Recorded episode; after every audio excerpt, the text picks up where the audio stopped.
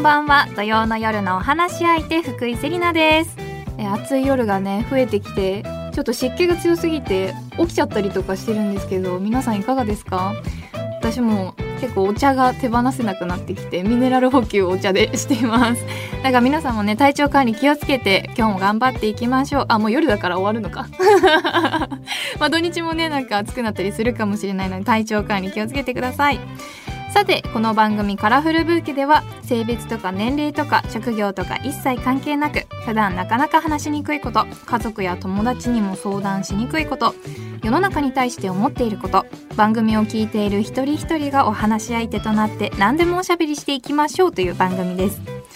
そして今日はこの後すぐジェンダー問題の指揮者としてさまざまなメディアで活躍するジャーナリストジブレンゲさんがリモートでご出演してくださいます。お楽しみに。ジ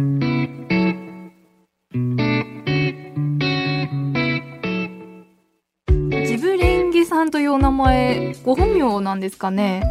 本名です。あ本名なんですか？はい、そうです。すいませんと絶対にこの芸名ですっていうのが返ってくると思って ペンネームですっていうのが返ってくると思ってたのですごいびっくりしました一般人なので。あそうなんはいですね、はいおすごいでもなんかこう一発で覚えられるお名前ですねそうですね。まあ、あの、うん仲良くなったらいいですけどね。嫌われても忘 で嫌われてる人に一瞬で覚えられるっていうのもすごい嫌ですねそうですね。よ いやレンゲさんよろしくお願いいたしますお願いします。いやジブさんは先日京都旅行に行かれたということで、はいどんなところを巡ってたんですか？ねはい。えっ、と、京都の北の方にですね、バスで1時間ちょっと行くと、大原っていうところはが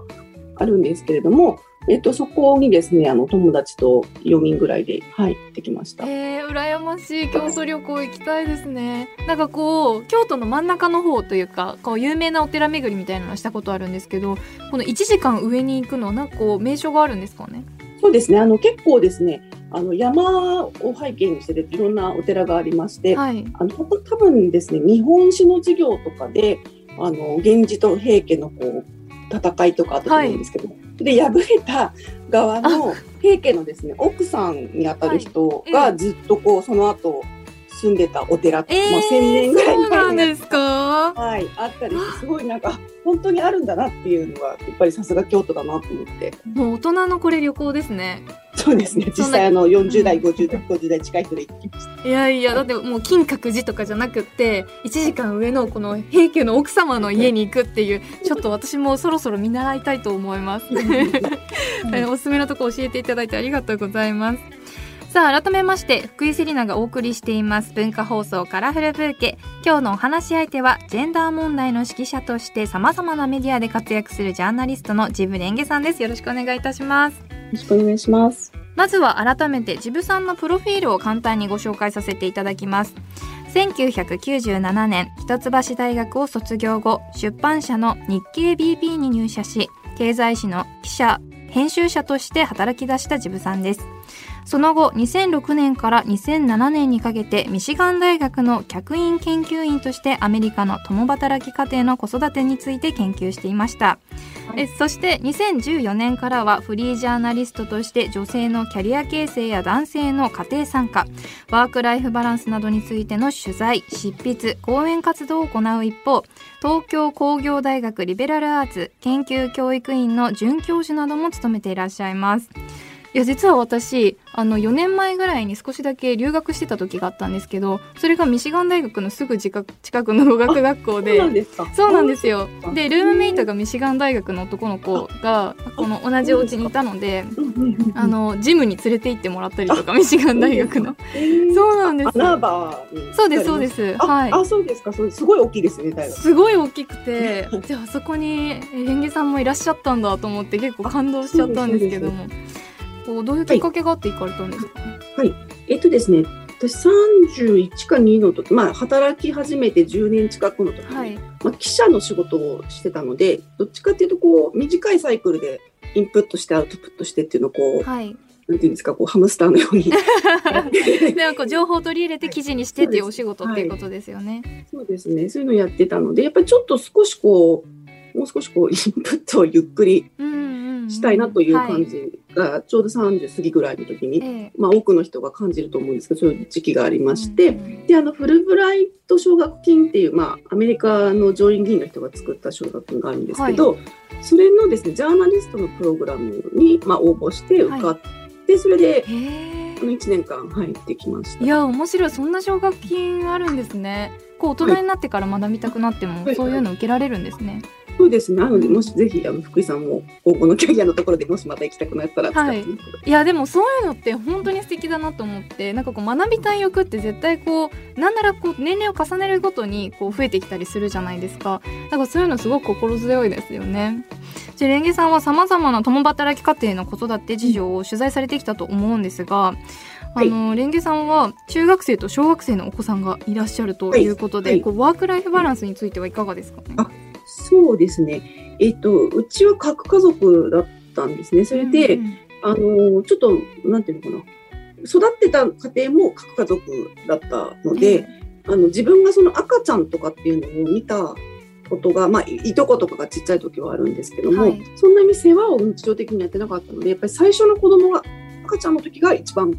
大変。でした。うん。なんかどうしたら泣き止むかよくわからないとか、はい。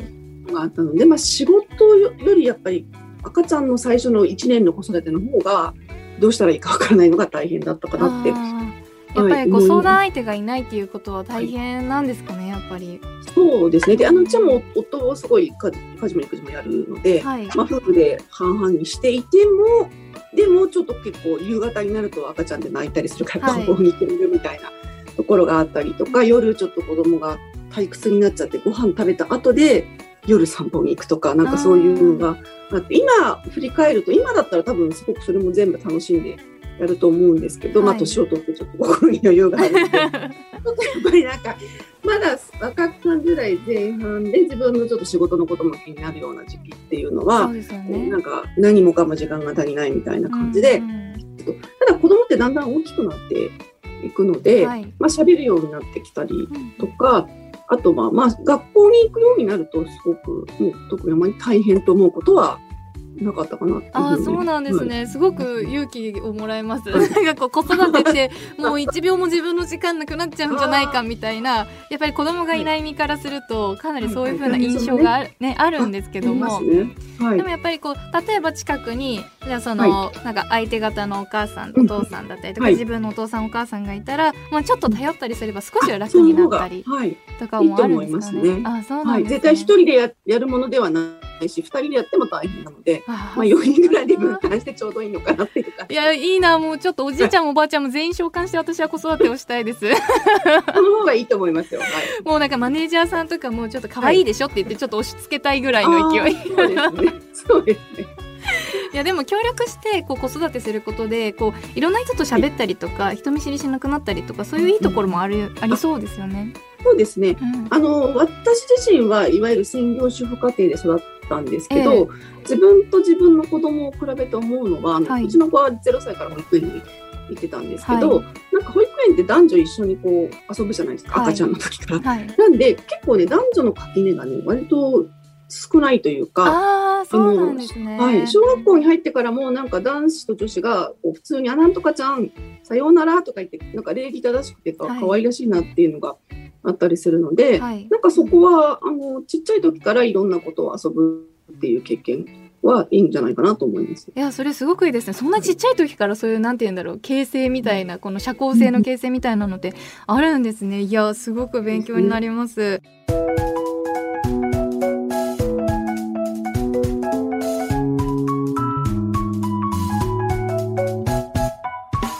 セリナがお送りしています文化放送カラフルブーケ。今日のお話し相手はジェンダー問題の指揮者として様々なメディアで活躍するジャーナリストのジブレンゲさんです。引き続きよろしくお願いします。よろしくお願いします。さてジブさんの著書「決めつけないで女らしさ男らしさみんなを自由にするジェンダー平等」が3巻まで絶賛発売中ですがこちらは若い世代にも根強く残るらしさを漫画で紹介し自分らしく自由に生きるために大切なことを伝えるというテーマですが本を書くきっかけは何だったんでしょうか？はい、ありがとうございます。えっと私ですね、2014年独立してからちょっと制作に関する仕事をいろいろするようにはいなりました。まあジェンダーの話とか、あの政策用語だと男女共同参画っていうちょっと硬い言葉があるんですけども、聞いたことありますよね。聞いたことあります。はい。はい。それに関する例えば政府の委員とかあと東京都の委員とかまあいろいろやってるんですけど、はいそこでやっぱり話をしていくと必ず最後は教育の話になるんですよね。うんそうなんですね。うん人の意識っていうものはやはり教育とかあと日常生活の中であとメディアとかが作ってくるところがはい。すごくあるのでやっぱりそういう意識とか教育のことをなんとかしたいよねという話にまあ国でも 東京都でも、まあ、どっか地方に行ってもはいな。りますと。であの大人向けの本はいくつか書いてきたんですけれどもなんかやっぱ子どもの頃から読めるようなものがあるといいかなとは前からは思ってえいました。で出版社のですね編集者の方にちょうどお声掛けをいただいたんですけどその方も小さなお子さんがいらっしゃる方であと漫画を描いてくださった方漫画家の方もお子さんがいるのであのちょうどなんかこうみんな働きながら仕事あの子育てしながらやってる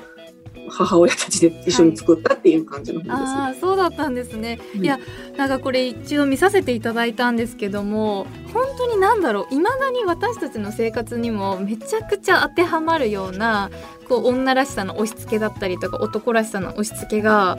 あったなってこういうのあったわっていうのめちゃくちゃこう 自分に当てはまってこれが私たちの小さい時にあったら自分の価値観がアップデートされるのももっともっと早かったんじゃないかって本当に思ったんですよね。だからこの男の子が泣いちゃいけないとか女の子だから家事やあのやらなきゃいけないとか本当未だにあるのでなんかこれをもう全日本女子男子みんなに見てほしいなっていうふうに本当に思いました。いや なんかこう本を書く上で特にここを意識したとかそういうところありますか？そうですね。あの今あの福井さんのコメントを伺ってあ良かったなと思ったんですけど、やっぱりリリアリティっていうんですかね。実際に起きていることを漫画に描いていく必要があるなっていうふうに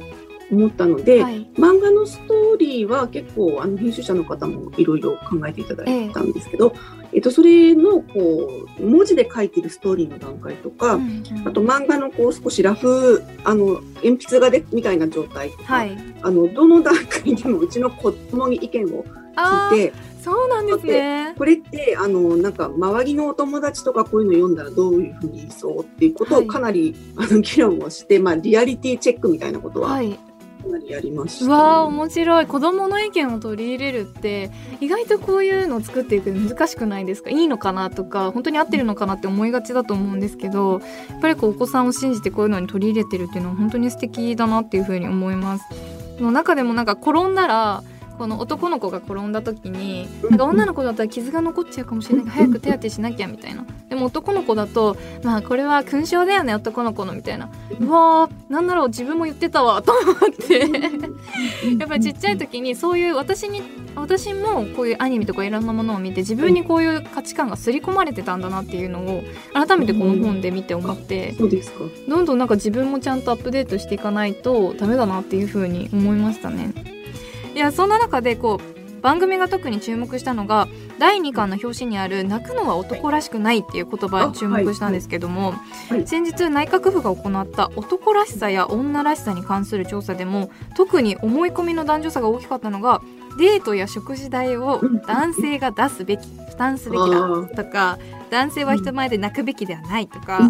家を継ぐのは男性であるべきだといったこの男性で丸々べきみたいなこう項目だったそうなんですね。はい。でこの番組私を含めてこうスタッフもほとんど女性なので、うん。この辺りは特に勉強していかなきゃいけないなと思うジャンルなんですけどももうレンゲさんが考える男らしさっていうのって今の時代だとどういうふうに思いますか？ねそうですね。すごい重要だと思います。あのおっしゃる通り結構女らしさの見直しは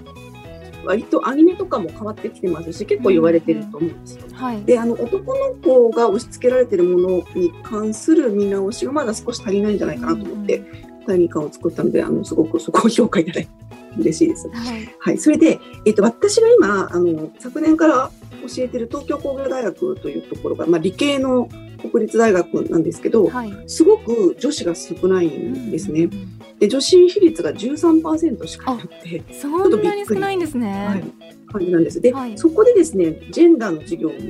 持っててはい。やってるんですけど、その時にやっぱり男子目線での、えっと、ジェンダーのこう問いかけっていうのはどういうふうに問いかけると、まあ、彼らにとってこう納得がいくものになるかなっていろんなこうやり方をしてみたんですけども、はい、やはりですね今あのお話しされていただいたデートの時にどっちがプランニング、うん、計画とかを立てるのは、はい、やっぱ男がやるべきだよねとかお金を払うべきだよねみたいなことがすごくやっぱ大学生も強く持ってああ大学生でもやっぱりあるんですね。はいありますね。でなんでそこのモヤモヤ感とかをレポートで書いてきてくれる、はい、まあ、大学院生もいるんですけども、うん、でちょっとそれどう思いますかなんてことをクラスで議論をしたことがあります。これ大学2年生で議論したんですけど、うんうん、そしたら面白かったのはですね、ちょうどズームの授業だったんですね。だからみんなチャットで結構意見を送ってきてくれて、はい、でチャットあのズームのチャットってですねあの私がホストなので私だけに送る。他の人に見えないように、うんはい、でそのこうダイレクトチャット私だけのチャットでかなり本音が出てきていて、えー、それ見たい。めちゃくちゃ見たいそれ。実際男性たちはどう思ってるんですかね？男性はやっぱりちょっとなんかモヤモヤするっていうところ。でもそれ言うと、はい、でもそやっぱり相手のことがちょっといいなと思うからデートに行くわけで、はい、そうですねそこでなんかちょっとケチと思われるのは嫌ですよね、うんうん、っていうのがちょっと男性は言わずに言うと。ただそのデートの時にどっちがおごるのがいいのかみたいな話をしたところですね、はい、女子学生で結構やっぱ自立してる考えの人が多いので、はいうん、私はおごってもらいたくないってはっきり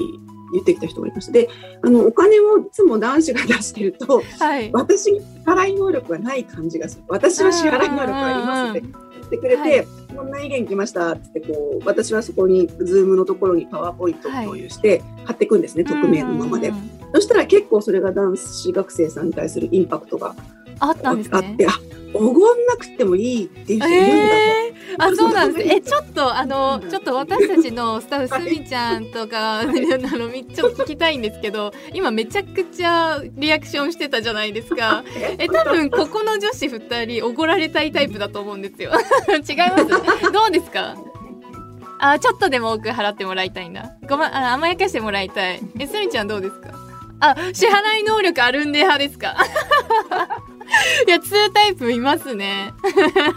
でも本当に人によって違うんですね。で、この話をですね、ちょっと、まあ、学、学内にしたところですね、はい、ある男性の先生が、いや、僕はこうね、年下の人にこう払ってあげようとしたら、その相手の女性がすごい、いやいや、いいです、いいですってめちゃめちゃ拒否されて、ちょっとそれもそれで、なんかすごい違和感が いや、そうそう、すごい難しいんですよ、はい、それって。あの、なんか以前、あの、こちらのカラフルブーケに、神崎メリさんっていう、はい、その恋愛のエキスパート、コラムニストな方がいらっしゃって、で私その方の本をものすごく読んでいて、うんうん、こうなんて言うんだろう、男性がご馳走しようとした時に、もう絶対払わせないみたいなことは、こう、うん、恋愛的には NG であるっていう風なのを書いてあって、まあ、実際私それをした時にはこの払わないでなんか私が払うからみたいなのをやり続けてた時はなんか割と恋愛がうまくいかないことが多くってこう甘えるようになってからうまくいくようになったなっていうのは体感であったんですね。すごい難しくないですかこの問題。でもそれは まさにあの授業の後であのある人が感想をくれたんですけど、まあ、要するに相手によって違うから、どうしてもは。それはもう確認してどういうタイプの人なのかっていうところをちゃんとこうすり合わせていく。ことなのかなと思いますって感想やっぱ話し合いですよね、はい、そうですよね。俺払うよって俺払ういや本当に払うよって言ってるのにそれを押しのける必要はなくって、で、まあ、ね、なんか払ってもらっていいって言われたらそれに違和感を持たないっていう女子の心も必要っていうことですよね。そうですね。ただ結婚とかになってくると多分常に払ってもらうってことは、はい、なんとなくその後も男性がこう養う感じで、はい。うん、ってことは家事育児は女性がやるっていう、まあ、そういうところに、うん。うんうん、いやそうですよね。長期的な感じになってくる時にもしかしたら少しこう振り返りというか、はい、これからどうしていくかみたいな、まあ、うん、これからは私もあの半分払うよでもいいし、はい、まあ、代わり番号で払うでもいいしちょっとこう、うん、関係性を定義するみたいな。はいもあってもいいのかなっていう気はしますけどね。あの人によりますけどね。いやなんかさっきあの浅野ちゃんにこのプロデューサーに面白いこと聞いたんですけどこのマッチングアプリ最近のマッチングアプリには。このこう自分のプロフィールの項目の下に最初のデートではどっちが払うかっていうのを選,、選ぶボタンがあるらしいんですよ。で男性が全部払うとか、男性がちょっと多く払うではもちろん女性が全部払うとかそういう項目もあってなんかこの最初になんか SNS のプロフィールの一番最初に書いておけばいいんじゃね？と思って。払わない派でです。払う派ですみたいな。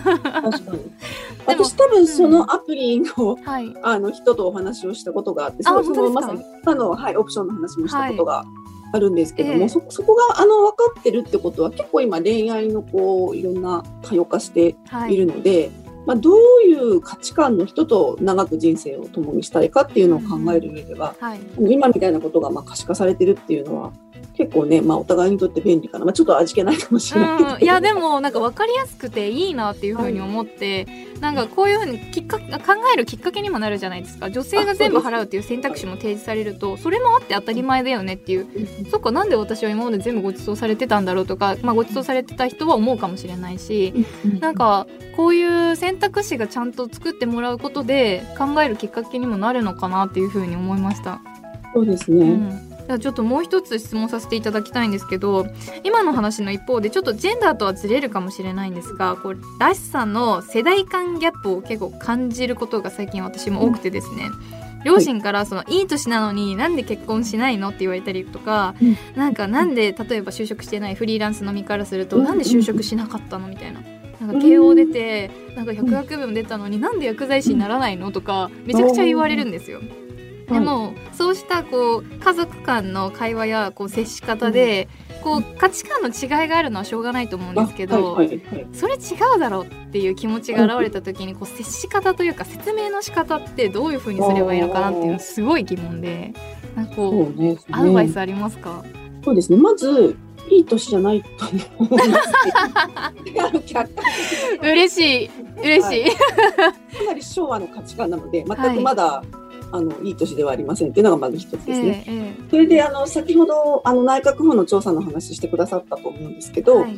あの結構内閣府の男女共同参画局っていろんなものを発行してるんですけど、はい。そこが最近出したあのなんていうのかな政策に関するペーパーでまさにそういう昭和の価値観、何歳になったら結婚してうん。子供を産んではい。で家庭に入ってみたいなその昭和がもう終わったっていうことをそこで宣言をしてはい。いるんです。よ。もうあ。昭和とっくの昔に終わってるんですけど、ええ。やっぱりあの心の中で昭和が終わってない人っていうのがいらっしゃいますね。はいとい。うことで一応政府は昭和の終わりを宣言してますえー、そうなんです。それもっと大々的に、なんかこうテレビのコマーシャルとかで言ってほしい。ね。昭和終了のお知らせ、ピンポンパンポンみたいな。言っていただきたいです。そうなんですだからそのあの結婚してもちろん結婚した人はすればいいですしそれが幸せな人はうんいいんですけれども、はいまあ、未婚の割合もかなり増えていますしね実は、はい、再婚のあの割合っていうのも結構増えていたり、そうなんですね。それはハッピーなニュースですね。はい、家族がかなり多様化してるっていうことを知った時に、はい。やっぱりその幸せのありようっていうのうんを多分親世代とあの福井さんの世代とかも、まあ、さらに小さな幼い人々の世代でもはい違ってくるんじゃないかなっていうふうには思いますね。それで今どう言うかなんですけれども、うんまあ、相手とのすごい悩むんですよね。はい。関係性によるんですけどでもあの相手がすごく親しくてその人との信頼があって分かってほしい場合にははい。私はこうしたいんだってことをちょっと一度ちゃんと言ううん私の多分親とかが言うのはあの幸せになってほしいって言ってるんですよね。はい、そうだと思います。親の、はい、幸せのメニューが多分そのそういうことになってるんですけど、私はこれを幸せだと思っている。だからあのお母さんなりお父さんが私に幸せになってほしいとしたらいや私は今幸せなんだっていうことを伝えるのが結構大事かなとあ、そっか。こう、はいお父さんお母さんからするとこう自分の思い描いていた路線に行ってないから私が幸せじゃないんじゃないかっていう心配が発動してるんですね。そうですね。でも、多分、あの、レギュラーでラジオの番組を1時間とか持ってる人は、そんな会社員の数よりも少ないから、はい、嬉しい。持ってるから、結構すごいんだよ、みたいなこととかを伝えたりするっていうのは一つ、あの、いいと思いますし、あとは、このラジオの番組を親戚に聞いてもらう。わめちゃくちゃいい。いや先に聞いてもらうと、はいあの、あ、セリナちゃんすごいわねって電話がかかってくると、はいお父さんお母さんとかが、あ、なんかすごいんだってってなるから。いやそれ今までなんで思いつかなかったんだろう。なんか私そういうのを言われると「あはいはい」みたいな「あなたにはわからないよね。シャッターガシャガシャガラガラさよなら」みたいな。風にしちゃってたんですけどそっか自分がやっていることとか今までになかったそのその方のこう価値観の中にない仕事みたいなのを私が今やっているからそれをきちんと見せて提示していけば分かってくれるのかもしれないですね。そうですね。特にこのメディアのお仕事されてるのは、はい、あの親戚と近所の人に聞いてもらって、うんうんいやすごいよね。毎週やってるんでしょ。すごいねって言われることでもう結構変わっていくんじゃないかなって、まあ、今のところは聞かせるのがいいかどうかわかりませんけれどもいやちょっとそこだけ一回省いてもらって。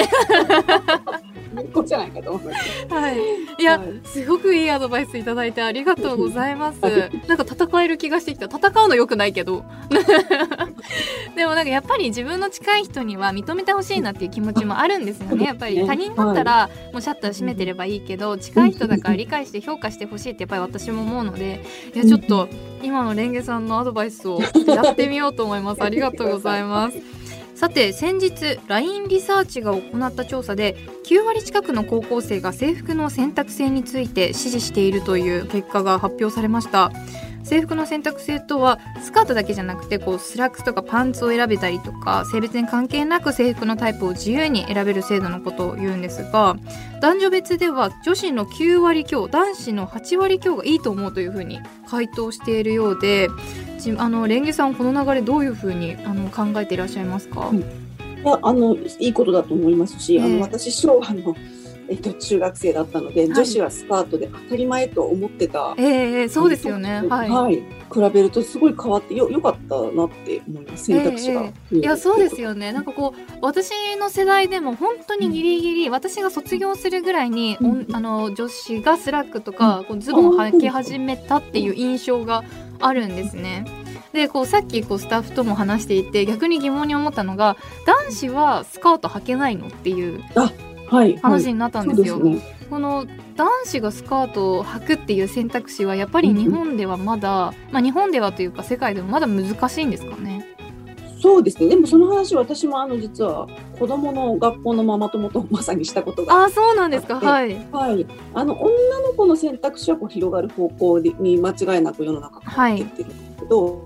さっきあの男の子泣かないの話をしていただきました通り、あの男の子の選択肢をどう広げるかっていうこともやっぱり同時に考えていった方がいいのかなっていうのはちょっとうん。うん思いますよね。まあどれくらい履きたい人がいるかっていうのもあるでしょうし、はい。なんかこう後ろ指刺されなかったら実はちょっと履いてみたい人はいるかもしれないですよね。いやなんかそのアンケートとか取ってみたいですよね。実際このどれくらい本当に誰の目も気にしないでうんうんスカートが履けるんだったらうん履きたいって思う人いるのかどうかとかまあ実際。制服じゃなくてスカなんかこう制服のスカートって思いっきりこうスカートっていう感じの形ですけど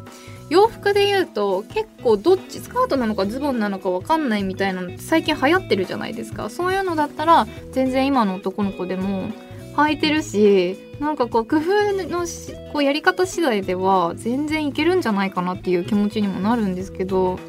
なんか。こう実際このお子さんと一緒にこう制服のことについて話し合ったりとかそのなんかスカートなんか女の子みたいなこの服装についてこうしたいって思ったことがありそうなこうはいなんか素振りとかあったりありますか？えっとですね、うちは子供が3歳違うんですけれども、はい。えっと、つまり上の子が男の子で下の子が女の子なんですけど、なんか妹が着てるものを見て、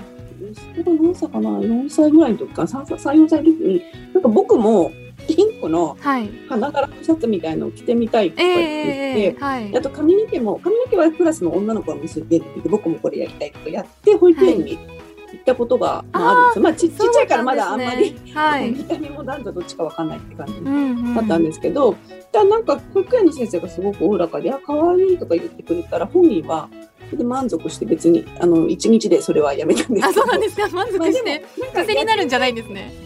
やってみたいって思った時に別にやっていいよっていうのはなんかその方がいいんじゃないかなとは思いますよね。うんうん。うんいや素敵。なんかそういうその保育士の方がそういうのを褒めてあげたりとか受け入れてあげるっていうのも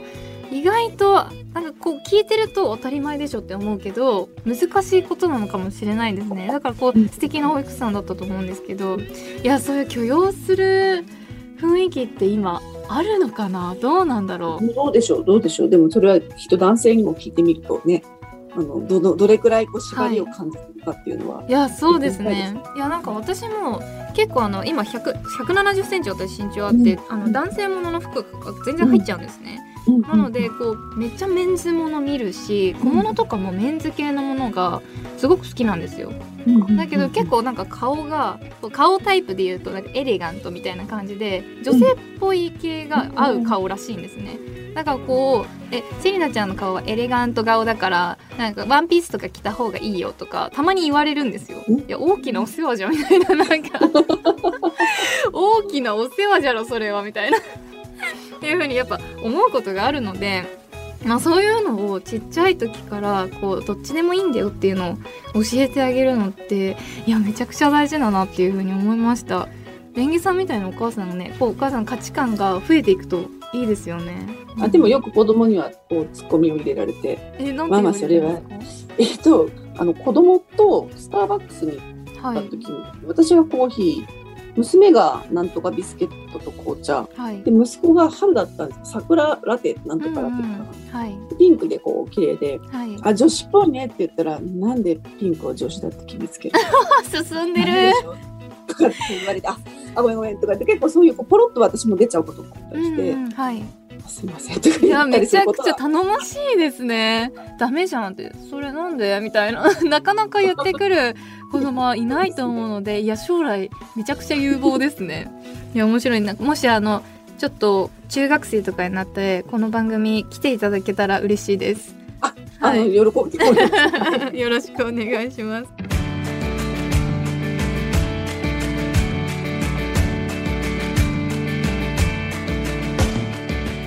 井セリナがお送りしています。文化放送カラフルブーケ。引き続きジェンダー問題の指揮者としてさまざまなメディアで活躍するジャーナリストのレンゲさんとお話ししていきます。よろしくお願いします。よろしくお願いします。さてここからはトレンドブーケです。世の中を明るく彩る最新のアイテムやサービスイベントなどをご紹介していきます。今回のトレンドキーワードは理系クイズ研究会です実はねこちら私の事務所の先輩で東京大学出身の薬学博士でもある木村美樹さんと一緒に今年の初めに立ち上げた研究会なんですが、えー、現在まだ準備中鋭意準備中です。えっとこの研究会はこう私とその木村さんがもともとクイズ問題のテレビに出たりとかそういう機会が結構多かったんですけどもこういうクイズを通して理系の面白さみたいなのを世の中に広めていけたらいいなっていうので立ち上げた研究会です。でこのね研究会まさかあのレンゲさんが興味持っていただけるなんて結構驚きだったんですけどもこの研究会に興味を持った理由っていうのはあるんでしょうか？はい。えっと、今日私あの聞かれて答えるという状況なんですけど、はい、あのこれまでの私の仕事は記者だったので、はい、あのセリナさんの側のこう質問する側の仕事が高かったですね。ええ、そうするとやっぱり相手のことをこう調べますね、どういう方かなとか、はい、えっと、特にあの薬学部ご出身ということでそういうこうなんかご専門のこととかがあるのかなと思ってこう見てたら、理系クイズ研究会ってこれすごくいいなと思いました。でというのもあのさっき申し上げたんですけども日本は理系の女性がすごく少なくって、うんうん、であの今私の大学でもどうやったら女子学生が増えるかってことを、まあ、いろいろなあの対策を立てているところなんですね。うんはい、その中でやっぱり一番これも日本全体問題、まあ、世界的にも問題なんですけどもちっちゃい時から幼稚園、まあ、保育園小学校中学校高校ぐらい大学に入る前から、はい。うん、あの科学とかあの理系のことに興味を持ってもらうっていうのがすごく大事だなって、うんうん、ちょうどそういうことを仕事でやってたもんですから、はい、あこれクイズだと楽しいし、ええ、あのすごくいいなって思ったっていうそういう感じ。いや、はい、ありがとうございます。ものすごく嬉しくてですね。まあ実際私も理系なんで好きかって言われると高校の時からなんかいつの間にか本当に好きだったのでもう分からないとこもあるんですけどもじゃあなんでなんかこうみんなが理系つまんないって思うのかなっていうのは結構分かってるところがあってなんかこう中学生の時も高校生の時も、はい、こうまず例えばもう全然わかんない単語から科学って入るじゃないですか。例えば、はいはい、ケラチンとかミトコンドリアとか、はい、カタカナ並べられて覚えなさいみたいな。うんうん。まずこのケラチンがどこにあるかこのミトコンドリアが何の働きしてるかまあそれここから学ぶんだけどもともと知らない単語をいきなりぶつけられて、わあ面白いってなる子ってほぼいないと思うんですよ。確かに確かに。でも実際これを勉強して薬学部に入って思った時にうん。あこのケラチンって髪の毛の中にあってあこれを大切にこうなんていうのケアしてあげると髪の毛がツルツルになるんだとかうんそのミトコンドリアをこう活性化させてあげるとうん。あ私の肌は若返るんだとかそういうのをこうなんか大元を知ってからうん。細かいこうミクロマクロのところを見ていくとものすごく面白いっていう風に後から気づいたんですね。なのでこう理系クイズ研究会をやろうっていう風になった時にこの大元からこうどんどん小さくしていくっていうクイズにしようっていう風に木村さんとお話ししていて、はい。そうだからいきなりあの横文字を並べてあのやるんじゃなくてこのなんかじゃあ単語はどこから来てるのか私たちの生活にどういうふうに根付いているのかっていうことを主にクイズにしていこうっていううん風なこのやつだったんですね。なのでこうそういう風に自分の生活と根付いた上で勉強していけばもっと理系の面白さを知ってもらえるんじゃないかなっていう風に思うんですけど。はい、すごいいいと思う。あの今後のこれなんか私完全にあの仕事打ち合わせも全然全然大丈夫です。そのテンションでお願いします。展開というのは、はい。何かそれでコンテンツを作っていこうっていうような感じのプランがあるんそうですね。最初はこう本にしようかっていう話が出てたんですけども、うんまあ、それよりもまず手始めポッドキャストとか YouTube でクイズを出していってえーこうなんかそういうコンテンツを作っていけたらいいんじゃないかなっていうふうにこう事務所では話してました。あすごいいいですね。なんかもしうちの大学でよければ一緒になんかできるえー、めちゃくちゃ嬉しい。なんか多分大学はすごい真面目にこういろんなこと考えるんですけれども、楽しい風にちゃんとこうどうしたら楽しく届くかっていうところは、あのプロだと思うんですね。いろいろうんうん。たくさんメディアの仕事をされてるので、今まさにその分野って非常に制作でもそうだし大学でもそうですし。いろいろこう真面目に考えてるけど真面目に考えすぎても面白くならないっていう、うん、確かに面白くどう面白くするかを真面目に考えれば考えるほど面白くなくなるっていうね謎のやつありますよね。はい、そうなんです。なんか、なんか、あの、私個人的にも楽しみですし、あの、もし YouTube とかでできたら、あの。子供たちに巻きますので。まためちゃくちゃ嬉しい。はいそうですね。なんか、あの、なんで、私の方は大学とか、あと政府系の取り組みでいろいろ、あの、あるので、はいもしなんか。そういうことに興味がありましたら、うんうんうんはい、ぜひお一緒できたらと思います。なんか実際例えばその理理系のこの大学に携わられててさっきこのアンケートってはい13%でっていうお話あったと思うんですけど、その女の子たちはどういうきっかけでそういう理系に興味持たれてる方が多いんですかね？はい、重要ですね。で、実はですね、これよく聞くんですよ。どうしてこの大学に来たんですかとか聞くと、これ男女ともに子供の時に科学の面白さに触れたっていう人がすごく多いです。例えばはい博物館に連れてってもらったとあか行、ったわそういえばはい。ですよね。なんかのイベントでそのそういうものに触れたっていうことがあるんで、やっぱ子供の時に触れるような機会があるっていうことはものすごい大事なんじゃないかなっていうふうに思ってますね。確かに。になんかこう自分が理系に行ったのが自分の中で当たり前すぎてあんまり考えたことがなかったんですけども、はい。その人体の不思議点ってわかりますか？ああ、ありますね。はい、あのなんかテレビのあの CM でも人体の不思議点人体の不思議点ってめっちゃあの 人間が半分めっちゃ中身見えてるみたいな ちょっと怖い。そうちょっと怖いあれがものすごい自分の中で衝撃的で、うんまあ、実際に行ったりとかもして、はい。まあ、この、の自分の体にもともとすごく興味があったんですよね。うんでなんかこう肌がこう荒れたり綺麗になったりとかうん。痩せたり太ったりとか、うん。こう変化があることがすごく面白くって。なんかそこを見ていったらやっぱり科学とか生物になってきたっていう、うん。まあ多分話だったんですけどもはい。確かにそういうちっちゃい頃からそういう興味を持つっていうのははい。大事なのかもしれないですね。そうですね。なんでそのきっかけとして多分クイズとか、うん。まあ今本当に子供 YouTube よく見ますので、はいこの辺の公園でも子供たちなんか YouTube の YouTuber の真似とかして、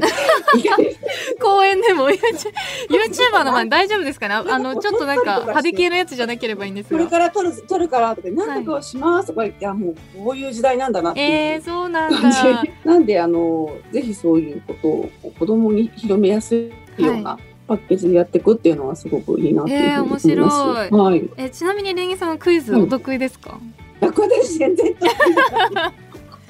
いいやなんかこうせっかくやるならちょっと対決とかしたら面白いんじゃないかと思ったんですけど。いやいやいや。そうですね。でもなんか本もすごくいいかなって思いますし、うんうんあと自分の子供を見てても、まあ私とかもう年取ってておばさんとかおじさんに言われるよりも、あの、身近なお姉さんとか言われるうんの話だと、すごくこう、女の子たちは憧れを持って、こうちょっとこうね、ああいう風になりたいなっていう方に話していただくと、ちょっと自然にそこに寄せられていくので、いやそうだと嬉しいなはいあの、あの、コンテンツぜひ作っていっていただけたらと思います。はい、ありがとうございます。いや、ものすごくやる気が湧いてきました。あ